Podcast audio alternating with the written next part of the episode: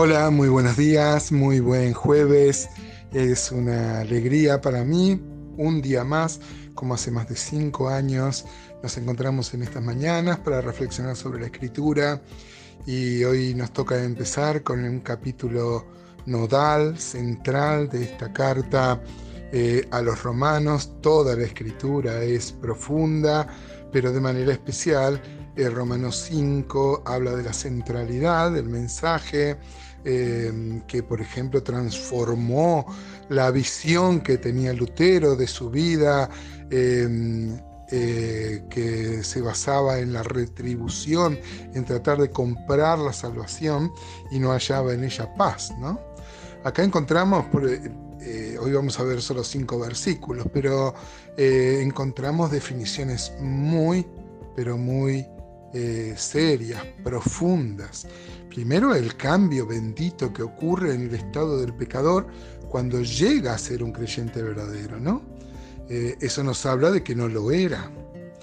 Eh, luego esto produce paz. La paz, Tácito decía, que los romanos hacen un desierto y lo llaman paz. La pax romana era la ausencia de guerra.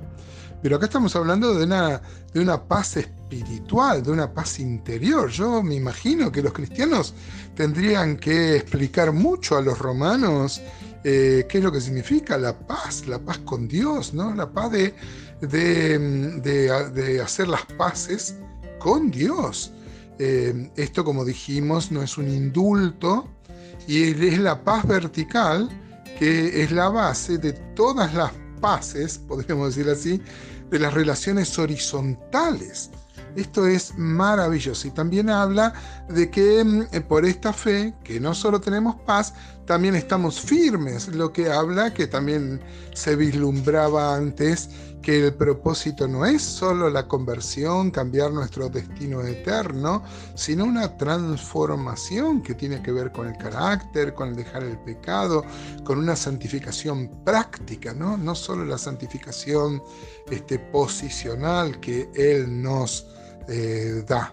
Y cómo esa perseverancia viene a través de las pruebas, y encontramos acá, ahí nomás, en estos primeros cinco versículos, una, una vislumbre del valor de las pruebas, del, valor del sufrimiento, que tanto vimos cuando este, vimos la este, vida de Job. Acaba de decir el apóstol Pablo que la tribulación produce paciencia, o sea, perseverancia. Pero vamos a leer entonces Romanos 5.1. Dice, justificados pues, y esto es lo que une con todo lo que viene hablando en los cuatro capítulos previos, ¿no? Justificados pues, este es el conector. Justificados pues por la fe, palabra que va a perder intensidad ahora en los capítulos 5 al 8, una palabra que estaba tan presente en los capítulos previos. Bueno, ahora vamos a mencionarlo. Justificados pues por la fe tenemos paz para con Dios por medio de nuestro Señor Jesucristo. Gloria a Dios, estamos en paz, no tenemos más guerra, no somos más enemigos. Y dice, por quien también tenemos entrada por la fe a esta gracia en la cual estamos firmes y nos gloriamos en la esperanza de la gloria de Dios. Y no solo eso, sino que también nos gloriamos en las tribulaciones, sabiendo que la tribulación produce paciencia, o sea, perseverancia, y la paciencia prueba, y la prueba esperanza, y la esperanza no avergüenza, porque el amor de Dios ha sido derramado en nuestros corazones por el Espíritu Santo que nos fue dado. Gloriosos versículos, hermanos, de este glorioso capítulo, de este glorioso de este glorioso libro. Como dijimos, no solo con la fe accedemos a la gracia para ser salvos, para esperar ir al cielo, no solo cambia nuestro destino eterno de condenación, sino que nos mantiene firmes en esta gracia que también depende de Él. Esto tira por tierra todos los pensamientos que dicen que la salvación se pierde, porque no se puede perder porque no depende de mí, ni depende de mi fe. Hay una visión equivocada que tienen muchos cristianos que creen que la salvación es por la fe. La salvación es por gracia, hermano, como dice Efesios 2.8. Y esto es, una, esto es una verdad que trae mucha paz al corazón. ¿Por qué? Porque mi fe fluctúa y la gracia, la gracia no, ¿no?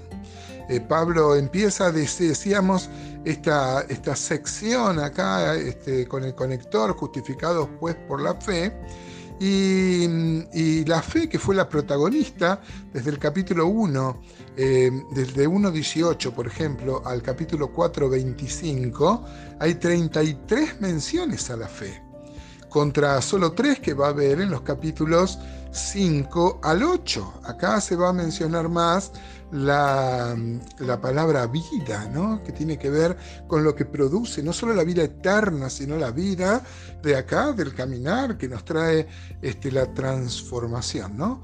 Esta palabra vida va a aparecer 24 veces en los capítulos 5 al 8 y solamente dos en el, capítulo 1, de 1.18 eh, al 4.25. Podremos hacer dos secciones. ¿no? Así que este, vemos que empieza a revelar lo que ya estaba estaba insinuando que la fe trae vida. Y hermanos, tenemos que hacer énfasis en esto.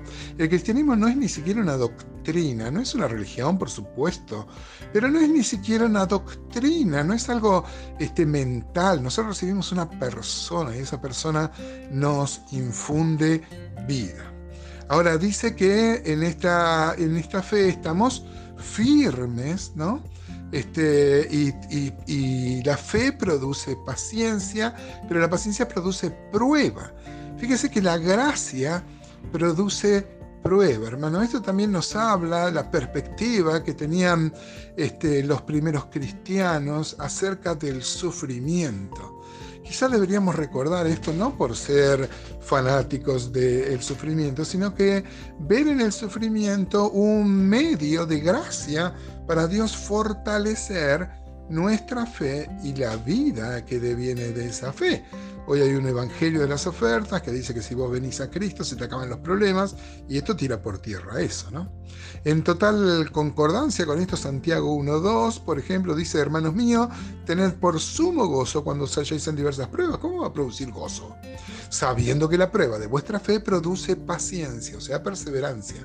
Mas tenga la paciencia su obra completa para que seáis perfectos y cabales sin que os falte cosa alguna. Y por mencionar más el texto de 1 Pedro 1.5, muchos textos podríamos mencionar, eh, que dice 1 Pedro 1.5, que sois guardados por el poder de Dios mediante la fe para alcanzar la salvación que está preparada para ser manifestada en el tiempo postrero, en lo cual vosotros alegráis, aunque ahora por un poco de tiempo, si es necesario, tengáis que ser afligidos en diversas pruebas, para que sometida a prueba vuestra fe, mucho más preciosa que el oro, el cual aunque perecedero se prueba con fuego, sea ya en alabanza, gloria y honra cuando sea manifestado Jesucristo.